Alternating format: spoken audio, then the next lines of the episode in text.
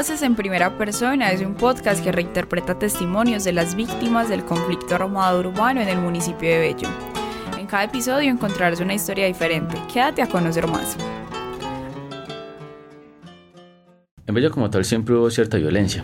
Por allá me acuerdo que habían como unos pelados de unos 10 o 12 años que les gustaba mucho robar, más que todo a los estudiantes. Nos quitaban los tenis y algunas cosas de valor. cuando nos quitaban los relojes o las cosas como de oro que tenían valor para nosotros, eso daba una rabia. Algunos robaban para empeñarlos, otros para, para consumir drogas. No, eso hacían de todo con eso, pero, pero obviamente eso siempre da rabia.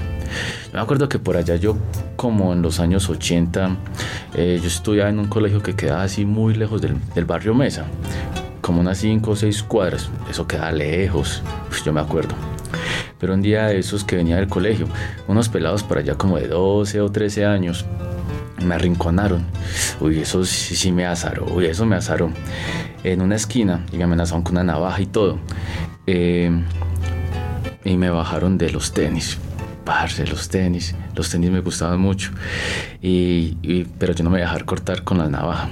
No, pues primero la vida que, que los tenis. Y el reloj, parce, mi reloj. Bueno, en todo caso, me dio una rabia. Unos días después unos parceros me invitaron a un partido de fútbol, de esos torneos que uno hacía en el barrio. Y ahí fue donde vi a uno de esos manes que me robó con mis tenis y el reloj. Ya mismo lo único que pensé fue en salir corriendo detrás de ese man y golpearlo, cogerlo a puños, pero para desquitarme. Y no me he dado cuenta que el hermano estaba detrás y, y tenía una navaja y me iba a apuñalar, pero ahí es donde yo digo que el angelito de la guarda me ayudó porque llegó un policía y nos paró. Gracias a eso, estoy vivo. Hoy en día me da mucho pesar porque esos jóvenes que roban muchas veces lo hacían pues solamente para conseguir drogas o muchas veces ni siquiera sabían por qué lo hacían. Pero ahí lo triste es que muchos de esos salieron muertos, los mataban y pues qué pesar para la familia de ellos. Pero bueno, eh, yo nunca tuve necesidad de eso porque digamos que mi familia pues tenía algo de dinero y pues no estaban como, como tan mal.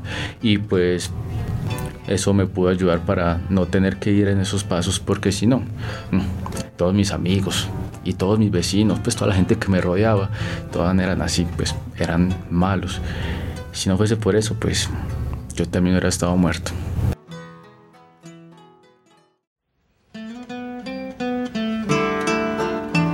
Al llegar al final de este episodio, recordemos que la memoria histórica nunca debe ser silenciada, derrotando los discursos hegemónicos al continuar difundiendo las voces de aquellos que han sido victimizados, cada vez que escuchas este podcast contribuyes activamente al crecimiento y a la difusión de las vivencias de la población pellanita, específicamente de los barrios Mesa y El Cairo.